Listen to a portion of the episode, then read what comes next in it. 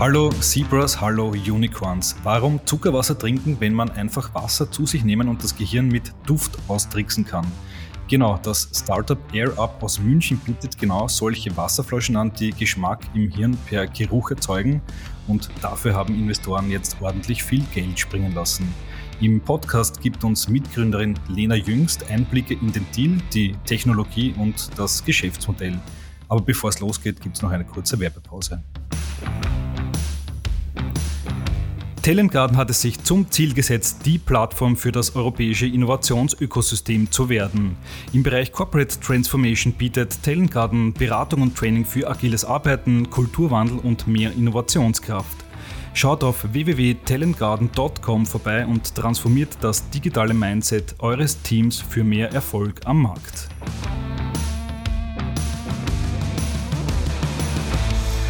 So, und jetzt ist es soweit. Jetzt begrüße ich recht herzlich Lena Jüngst, Mitgründerin von AirUp aus München. Herzlich im Podcast. Hallo Lena. Hi Jakob, schön, dass ich dabei sein darf. Ja, schön, dass du dir heute Zeit nimmst, um dabei zu sein. Ähm, bevor es ans Eingemachte geht, äh, mal ganz ehrlich, wann hast du das letzte Mal eine Flasche Cola gekauft?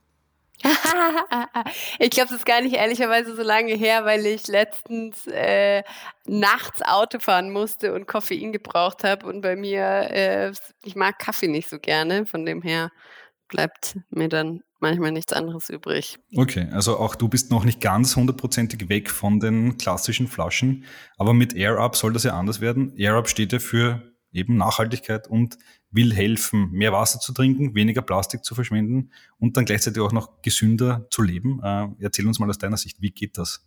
Ja, also AirUp ist eine Trinkflasche, die Wasser nur über äh, Wasser nur über Duft aromatisiert. Also bedeutet, dass man keine Zucker- und Zusatzstoffe zu sich nimmt, aber das Gehirn trotzdem denkt, man trinke etwas mit Geschmack. Ähm, genau, das heißt, es ist 100% gesund und es ist nachhaltiger als andere Alternativen aus dem Supermarkt, weil unser System sehr effizient ist. Das heißt, mit einem Pot, also es ist quasi, es besteht aus einer Flasche und zugehörigen Trinkpot, äh, Duftpots, sorry. Ähm, und diese Duftpots aromatisieren mindestens fünf Liter Wasser und dementsprechend spart man ähm, deutlich an Plastik ein, wenn man davon ausgeht, dass andere ähm, Getränke mit Geschmack im Normalfall in PET-Einwegflaschen verkauft werden. Genau, so viel dazu. Es funktioniert ähm, über eine, ein, ein wissenschaftliches Phänomen, was das jeder, das jedem bekannt ist, weil man es tagtäglich erlebt. Ähm, das heißt, äh, retronasales Riechen hört sich erstmal sehr komplex an, aber bedeutet schlussendlich, dass man einen ganz großen Teil ähm, unserer Geschmackswahrnehmung über, ähm, ja, über die Nase definiert wird. Und das nicht beim Einatmen durch die Nase. Also viele denken ja, okay, Duft äh, hat eine große Auswirkung, das ist oft Leuten bekannt, ähm, aber man geht immer so davon aus, dass man quasi eine Geruchsquelle unter der Nase hat und dann quasi während dem Essen durch die Nase einatmet. Aber ähm, tatsächlich ist es so, dass wenn man Lebensmittel ähm, zerkaut oder wenn man etwas trinkt, dann werden Aromen freigesetzt im Rachenraum, die dann durch den ähm, die dann durch diesen Rachenraum hoch zu den Riechrezeptoren hinten in der Nase steigen und dort eben an, ähm, man sagt so um die 80 Prozent unserer Geschmackswahrnehmung ausmachen ähm, und nur die Grundgeschmacksrichtungen, also süß, sauer, salzig, bitter und umami werden über die Zunge geschmeckt. Und dieses Phänomen haben wir uns quasi zunutze gemacht. Das heißt, wenn man aus unserer Trinkflasche trinkt, dann saugt man Wasser und Duft an ähm, und dieser Duft geht eben retronasal ähm, hoch zu den Riechrezeptoren, wird dort als Geschmack wahrgenommen und macht, ähm, ja, aromatisiert so das Wasser, obwohl man nur das reine Wasser trinkt. Also es findet kein Stoffübergang ähm, statt. Okay, spannend. Also rund um dieses Phänomen habt ihr ein Startup gebaut, äh, mehrere Jahre lang, soweit ich weiß, äh, getestet und jetzt dann auch seit 2019, glaube ich, am Markt. Und das gefällt Investoren jetzt sehr gut. Die haben schon Anfang des Jahres investiert und lassen jetzt nochmal 40 Millionen Euro springen. Äh, erzähl mal, wie ist denn der Deal zustande gekommen, beziehungsweise warum braucht ihr schon wieder Geld? Ihr habt ja eh schon 20 Millionen bekommen. ja, das ist eine gute Frage. Tatsächlich so unbedingt brauchen wir es äh, im Moment nicht, aber äh, es war genau die richtige Situation eigentlich, um auf Geldsuche zu gehen, weil dann ähm, steht man nicht mit dem Rücken zur Wand und genau ähm, in der Situation oder diese Situation haben wir uns zunutze gemacht und ähm, haben dann, und das ist ein sehr schöner Vertrauensbeweis eigentlich, ähm, die Runde mit bestehenden Investoren durchgeführt, die unbedingt investieren wollten. Ähm, genau, und äh, mit diesem Geld, mit diesen 40 Millionen, werden wir vor allem die Expansion weiter vorantreiben. Ähm, wir werden unsere Produktionsstätten näher zu uns holen. Das war uns wichtig äh, in dem Prozess. Ja, und wir werden weitere Produkte entwickeln. So der der, der, die Grobzusammenfassung. Aber entstanden, das ist natürlich, also wenn man über Finanzierungsrunden spricht, ähm, das ist natürlich ein sehr langer Prozess und äh, man, man spricht sehr lange über viele Details und Vertragsverhandlungen und so weiter und so fort. Ähm, und jetzt sind wir sehr froh, dass es ähm, ja, dass alles gut gegangen ist und äh, dass es eine sehr erfolgreiche Finanzierungsrunde war, genau. Mhm. Das heißt, 2021 äh, haben wir viele, viele große Finanzierungsrunden auch in Europa gesehen. Das heißt, das ist ein super Zeitfenster, um eben große Summen an Bord zu holen, wenn ich es richtig verstehe. ja, doch. Ich glaube, äh, man hat auf jeden Fall gesehen, dass, ähm, dass es gab, gab ja viele, viele Startups in, in der Presse, die viel Geld eingesammelt haben. Ich glaube, ähm, eine, eine Diskussion, die ja sehr, sehr viel ähm, stattgefunden hat in den Medien, ist vor allem, dass da ja auch sogenannte Blasen entstanden sind, beziehungsweise dass viele Startups ähm, ja noch nicht profitabel sind, aber sehr, sehr viel Geld eingesammelt haben. Das Schöne ist tatsächlich bei uns, ähm, dass wir seit Anfang des Jahres profitabel sind. Also unser Geschäftsmodell hat sich als profitabel erwiesen und ich glaube, das war auch der Grund, ähm, weswegen auch das, das Interesse unserer bestehenden Investoren so groß war. Also die haben einfach gesehen, dass unser Geschäftsmodell ähm, ja, sich gut etabliert hat, dass es erfolgreich war oder ist, sage ich jetzt schon war, nein, dass es ist. Ähm, und genau, dementsprechend war auch dann das Vertrauen groß in uns und ähm, so konnten wir auch überhaupt diese große Summe aufrufen. Mhm. Das Geschäftsmodell, das ist ja sehr spannend und hat mich und wahrscheinlich andere Menschen auch da draußen äh, sofort an Nespresso erinnert. Also man kauft sich die Flasche und die kostet ein wenig Geld, aber das meiste Geld bezahlt man dann wahrscheinlich im Nachgang äh, für die Pods, ähm, die man sich über die Monate und Jahre kauft. Äh, wie funktioniert es im Detail? Ja, es ist, äh, tatsächlich ein Razor Razor Blade Modell. Nespresso ist natürlich auch funktioniert genauso im Endeffekt. Du hast eine ein ein Initialgerät, ähm, ein Initialkauf und dann ähm, baust du eine langfristige Kundenbindung auf über quasi die zugehörigen Nachfüll Elemente. Das können dann Rasierklingen oder äh, Kaffeekapseln sein oder eben Duftpots bei uns. Ähm, der Unterschied ist, und ähm, ich glaube, in, in, der, in der schönen BWLerischen Theorie heißt es ja, dass man das erste Gerät ganz, ganz günstig auf den Markt bringt und dann den großen Gewinn über die Rasierklingen macht. Bei uns der Unterschied ist, dass wir ja, uns wichtig war in der Kommunikation, dass wir ähm, mehr sind als nur eine Trinkflasche. Dementsprechend ähm, verschenken wir nicht unsere Trinkflasche, ähm, sondern wir verkaufen die zu einem höheren Preis als die, ich sag mal, die Standard-Trinkflasche, die draußen auf dem Markt ist. Aber es hilft uns auch, eine Kundenbindung aufzubauen, weil ich glaube, und das ist, ähm, das ist anders als früher, heute die Marke einfach immer eine größere, äh, größere Rolle spielt. Und dafür, um eine starke Marke aufzubauen, brauchst du auch einfach eine gewisse Qualität. Das heißt, ähm, wir haben, ja, wir, wir wollten unser, unser Produkt zu einer bestimmten Qualität verkaufen. Dementsprechend ist es jetzt kein Ramschprodukt, was wir auf den Markt drücken ähm, und dann irgendwie das Geld versuchen, äh, dann im Nachhinein zu machen, sondern es ist eigentlich ganz, ganz ausbalanciert, würde ich mal behaupten. Ähm, genau. Und dann trotzdem, also obwohl wir die, die Flasche zum gewissen ähm, Preis verkaufen, verkaufen wir dann langfristig die Pots.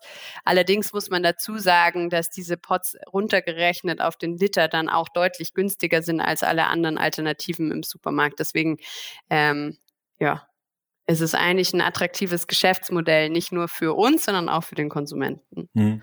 Was würdest du meinen, ähm, die, glaube ich, mehr als mittlerweile einer Million Kunden von euch, ähm, wie zeichnen sich die aus? Was charakterisiert sie? Sind das quasi Leute eher, die auf ihre Gesundheit schauen oder äh, lieber äh, Coca-Cola und Co. abschwören wollen? Äh, wie ticken die?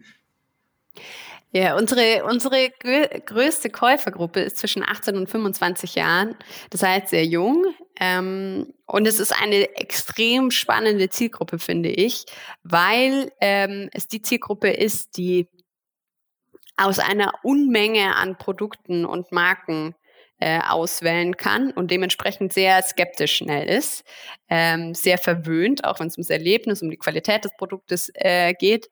Aber auf der anderen Seite, und äh, ich glaube, das ist genau die Charakteristik, die zu unserem Produkt äh, passt, ähm, sehr stark oder der Generation ist sehr bewusst, dass das ganze Thema Klimawandel in Zukunft sie stark belasten wird. Ähm, das ist eine Generation, die sich schon viel besser auskennt zu dem ganzen Thema Gesundheit und sehr viel mehr darauf achtet, was sie konsumieren. Ähm, das heißt, es ist so eine, so eine Mischung aus ähm, Convenience getrieben und Erlebnis getrieben. Sicher Neugierde ist auch dabei. Ähm, also das ganze, das Innovationslevel unseres Produktes interessiert viele. Und auf der anderen Seite ist es das Thema verantwortungsvoller Konsum. Und ich glaube, diese Kombination ähm, ist das, was unsere Konsumenten am Schluss draußen interessiert. Mhm. Und Pepsi interessiert das auch, die haben ja auch groß investiert. Ähm, Genau. Ist, ist, ist, Pepsi der strategische Investor, der am Ende euch zu 100 Prozent übernimmt? Äh,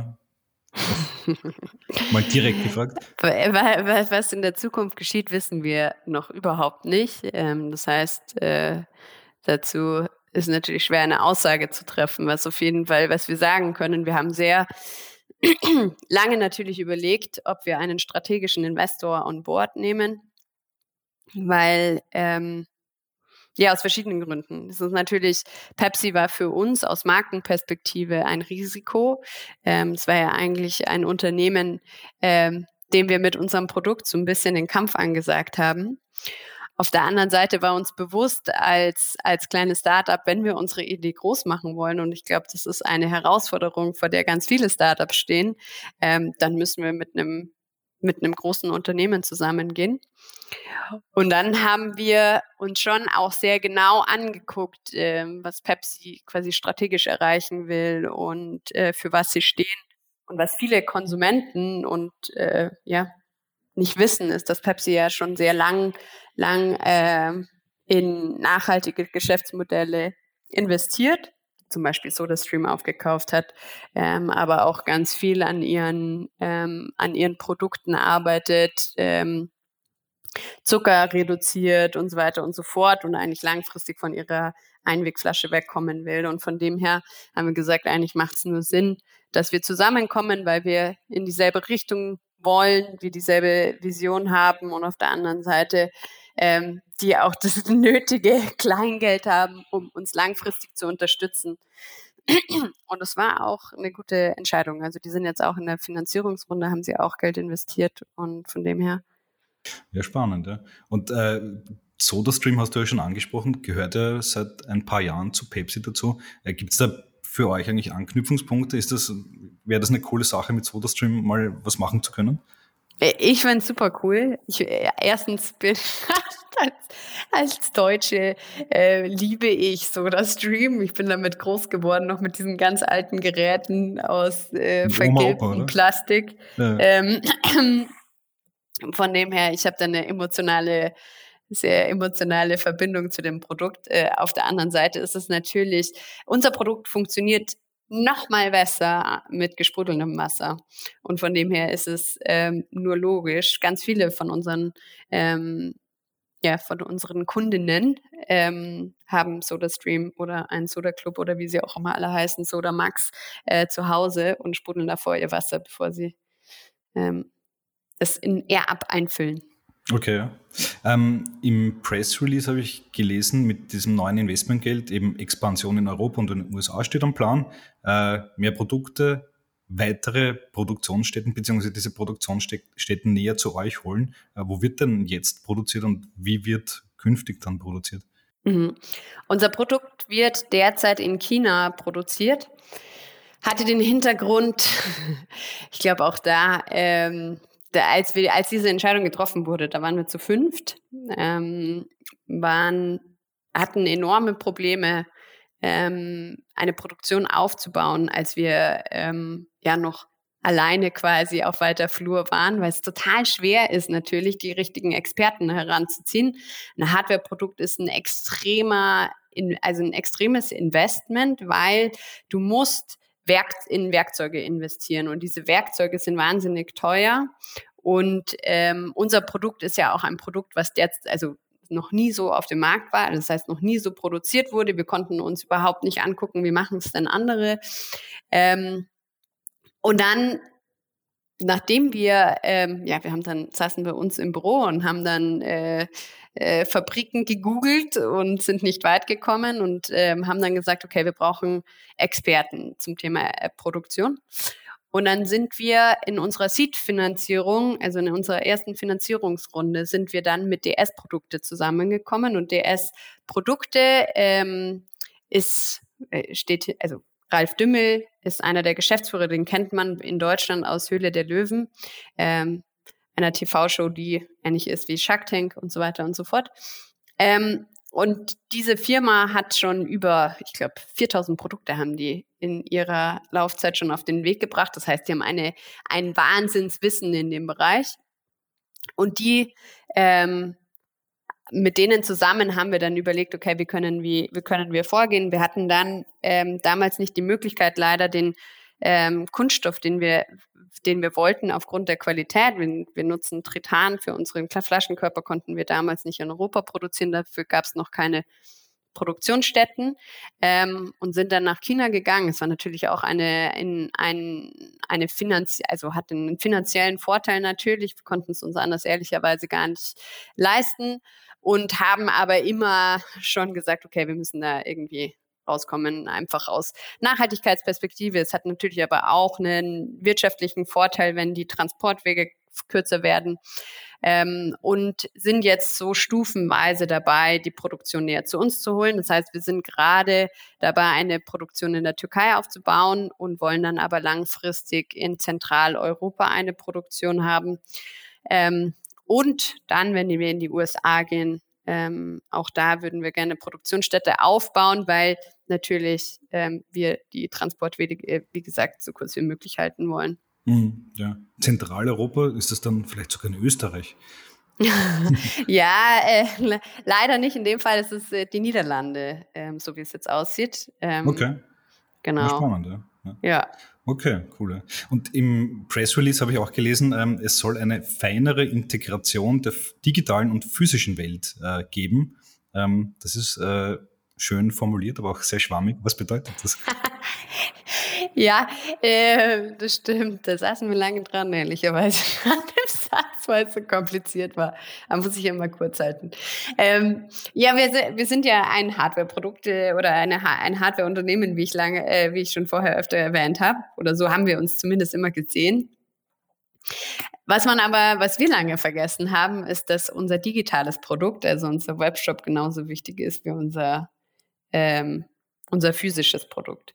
Und dementsprechend haben wir gesagt, wir müssen ähm, unseren, wir müssen auch zukünftig dieses digitale Produkt genauso wie unser physisches Produkt weiterentwickeln und stetig verbessern, weil das natürlich immer die erste Schnittstelle ist ähm, zu allen Kundinnen.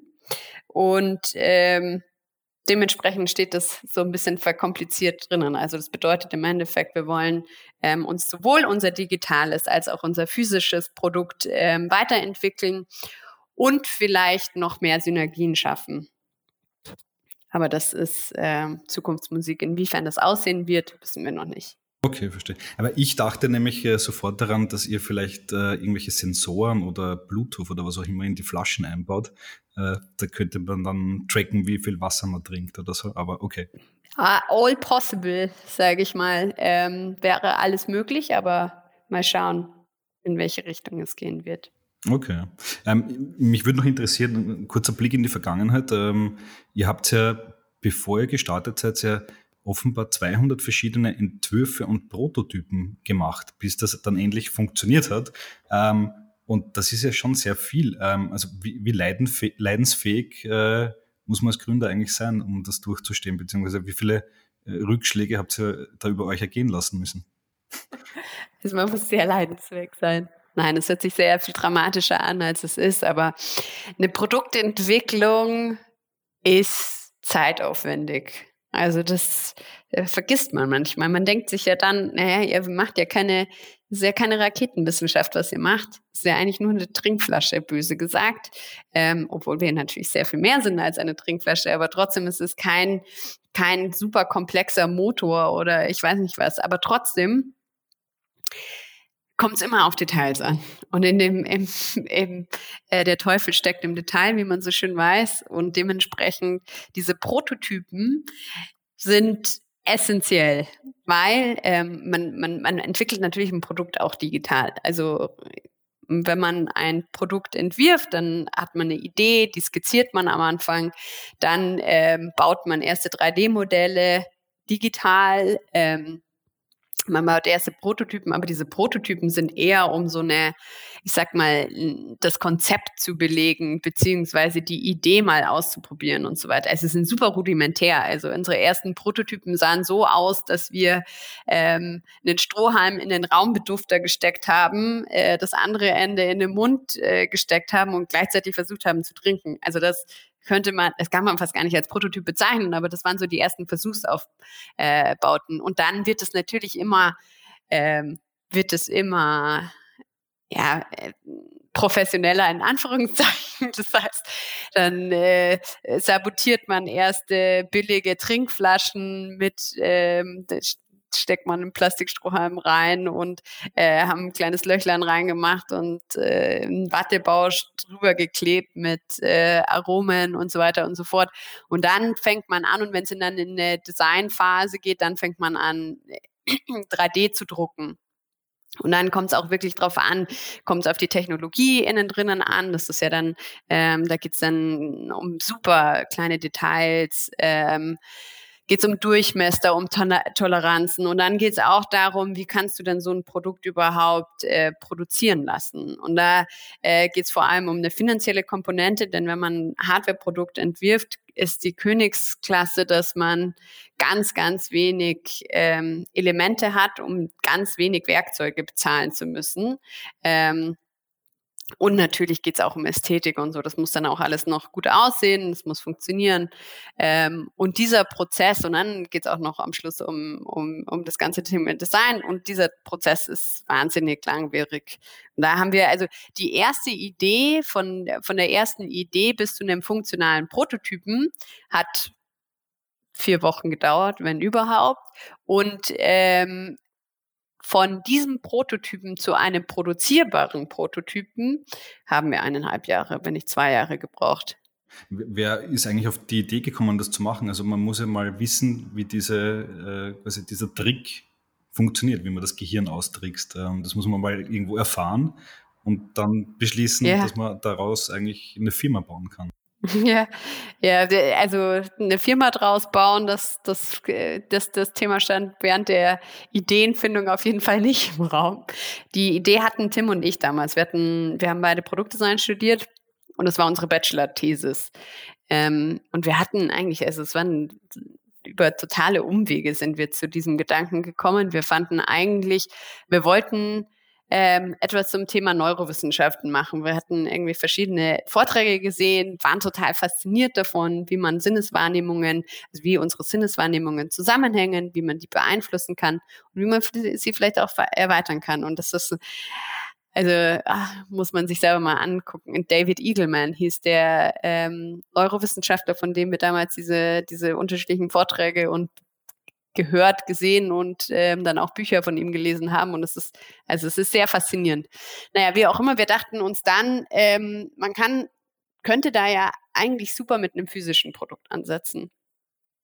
Und sind dann, ähm, haben lange überlegt, okay, in welchem Bereich wäre das denn sinnvoll? Und haben uns gleichzeitig sehr stark mit dem Thema Geschmackswahrnehmung auseinandergesetzt, dann eben rausgefunden, wie das alles funktioniert, dachten uns dann, ah ja, okay, ähm, klar, unsere moderne Ernährung bietet diverse, also es, führt einfach zu diversen Problemen, angefangen bei gesundheitlichen Problemen, die ja wirklich enorm sind. Das wusste ich gar nicht, dass das so, ähm, so ein, ein, ein krasses Ausmaß hat. Äh, und auf der anderen Seite, was jeder auch mittlerweile weiß, natürlich auch das ganze Thema Verpackung und wie unsere Lebensmittel produziert werden, auch ja eine sehr, einen sehr negativen Einfluss auf unsere Umwelt hat.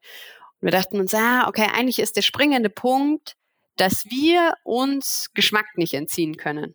Also uns Menschen fällt es extrem schwer, uns zu disziplinieren, wenn es um Geschmack geht, weil das haben wir dann später rausgefunden, das ist ähm, ja evolutionsbedingt ähm, haben wir uns so entwickelt, weil wir damals schon äh, vor, ich weiß nicht, x Millionen Jahren, ähm, wir gelernt haben, dass Dinge, die gut schmecken, immer mit äh, wichtigen Energiequellen eigentlich einhergehen. Das heißt, unser Geschmackssystem, was wir, was wir als gut schmeckend finden, hat sich nicht verändert, aber unsere Umwelt hat sich verändert, weil alles, was gut schmeckt, heißt nicht mehr, dass es gesund ist für uns und nicht mehr überlebenswichtig für uns ist. Ähm, und dementsprechend kamen wir dann zu dem Gedanken, okay, wenn man etwas gut schmeckbar machen könnte, ohne dass man diese ganzen Zucker und Zusatzstoffe bräuchte, das wäre doch eigentlich ähm, der Wahnsinn. Und ähm, dann haben wir eben die Hypothese aufgestellt, okay, wenn man Geschmack über Duft suggeriert, dann müsste das wahrscheinlich keine Auswirkung auf den Körper haben. Und diese These wurde dann eigentlich erst später von unserem ähm, Mitgründer heute, äh, Fabian, belegt, der das dann das Ganze in seiner, ähm, der hat Lebensmitteltechnologie studiert, hat es dann in seiner Masterthesis quasi untersucht, wissenschaftlich, ähm, ja, wissenschaftlich untersucht und dann rausgefunden, dass dieser Stoffübergang, der stattfindet, also es findet ein ganz, ganz, ganz, ganz, ganz minimaler Stoffübergang statt, der hat aber null Auswirkungen auf den Körper. Also das heißt, wir könnten mit unserem System Schlangengift ähm, schmeckbar machen, ohne dass es irgendeine Auswirkung auf uns hat. Oder äh, auch jetzt Allergiker, die ähm, Apfelgeschmack lieben, aber es nicht essen können, ähm, können bei uns Apfelgeschmack trinken, ohne dass sie irgendwelche irgendwelche Konsequenzen fürchten müssen. Ähm, genau. Und so, so ist die Idee entstanden und dann erst über Umwege eigentlich sind wir zu dem ganzen Thema Gründung gekommen. Also Tim und ich hatten das überhaupt nicht vor, niemals auf dem Schirm gehabt. Ich glaube, so in der Designkarriere ist das auch nicht der nächste naheliegende Schritt. Ähm, wir hatten Pläne und hatten eigentlich überhaupt keinen Bock, uns noch mit diesen, also das klingt jetzt sehr negativ, aber wenn man mit dem Studium fertig ist, will man ja auch dann einfach mal raus und andere Sachen machen und jetzt nicht wieder sich nochmal mit demselben Projekt beschäftigen. Aber eben Fabian kam dann ähm, und als er dann seine Masterarbeit abgeschlossen hat, hat er gesagt, es hat viel zu viel Potenzial. Wir müssen daraus was machen. Und ähm, dann kam das erste Gründerstipendium. Dann haben wir den, den Janis noch dazu geholt. Das ist quasi unser Finanzer. Ähm, und relativ kurz danach, während dem Gründerstipendium, kam dann Simon dazu. Und das war dann quasi das initiale Team, ähm, das dann stand. Und dann haben wir einfach immer gesagt, wir machen so lange, wie es geht. Und es lief dann immer besser als erwartet. Und jetzt sind wir okay. Hier. Jetzt würde es mich noch interessieren, ich habe es selber noch nie ausprobiert. Ähm, wie nah kommt jetzt zum Beispiel der, der Apfelpaut an echten Apfelsaft heran? So 70, 80, 90 Prozent? Wie kann man sich das vorstellen? Ja, das äh, ist eine gute Frage und natürlich immer Geschmack, Geschmack, zu beschreiben ist immer ein bisschen schwierig. Man muss sich aber, ich habe ja vorher äh, erklärt, 80 Prozent unserer Geschmackswahrnehmung, sagt man, finden über die Nase statt, 20 Prozent eben diese Grundgeschmacksrichtungen über die Zunge.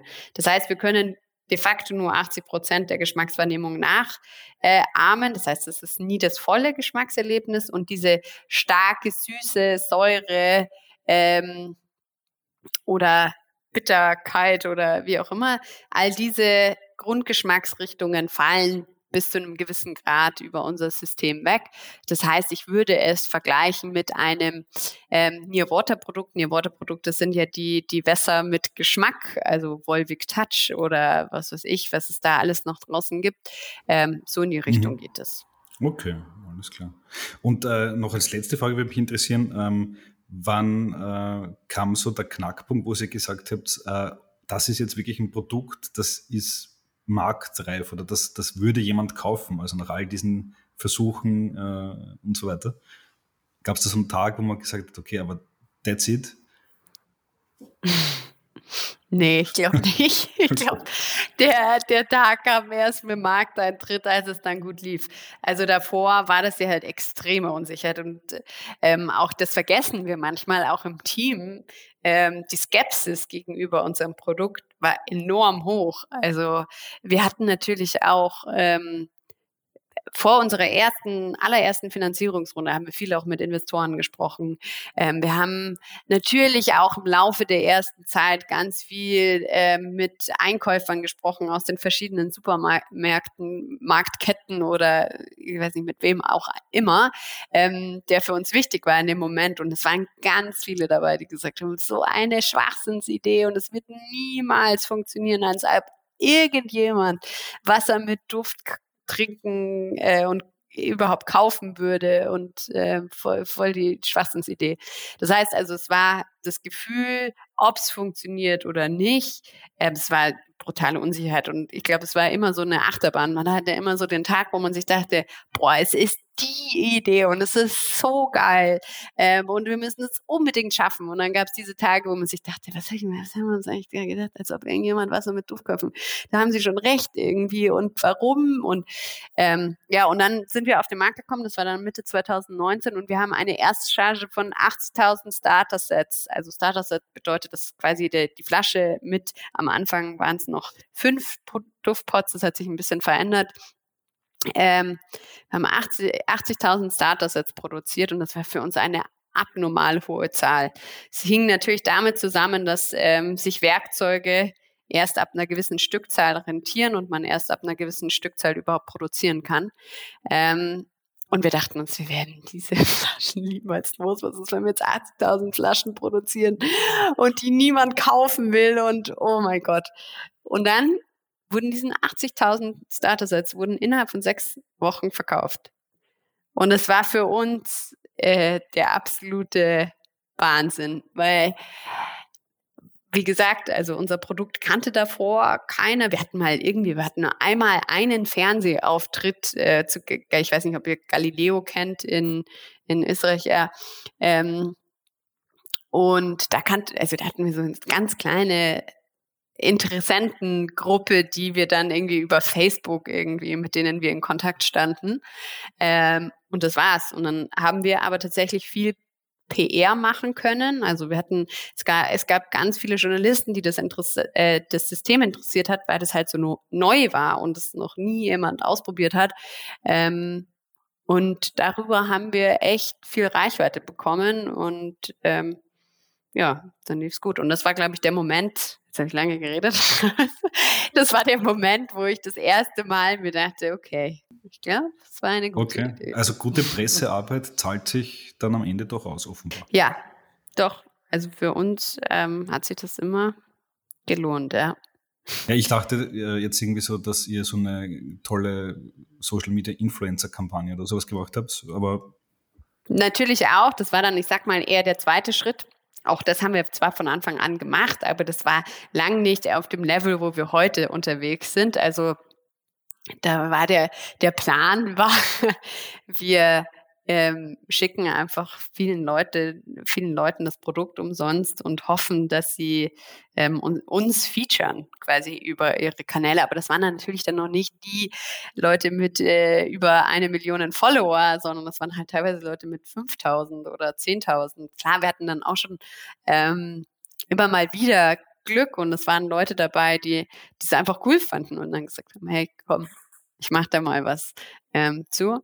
Ähm, auch das war natürlich ein großer Kanal. Ich glaube, dass, dass der, der Punkt war, der für uns wichtig war, ist Vertrauen aufzubauen, weil ähm, das System, wie gesagt, das ist, hört sich erstmal ein bisschen seltsam an, wie ich trinke da jetzt irgendwie Wasser mit Duft und das atmet dann ein und äh, funktioniert es und ist es überhaupt gesund und was, äh, was sind das für Duftstoffe und keine Ahnung, bliblablub.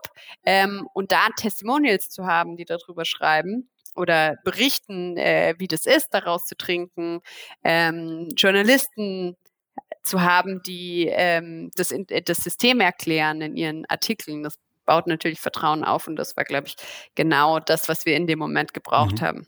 Okay. Anders als wir dachten. Wir dachten nämlich, wir müssen ganz viele Verkostungen machen.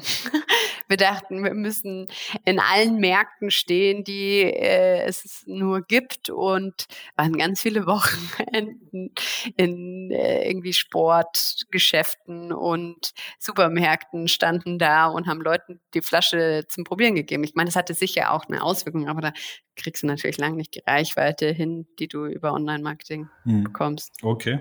Ja, super spannend. Ähm, ja, Lena, vielen, vielen Dank für die Einblicke in äh, das Geschäftsmodell, in die Technologie, wie sie funktioniert und auch äh, in die Geschichte. Das ist super spannend.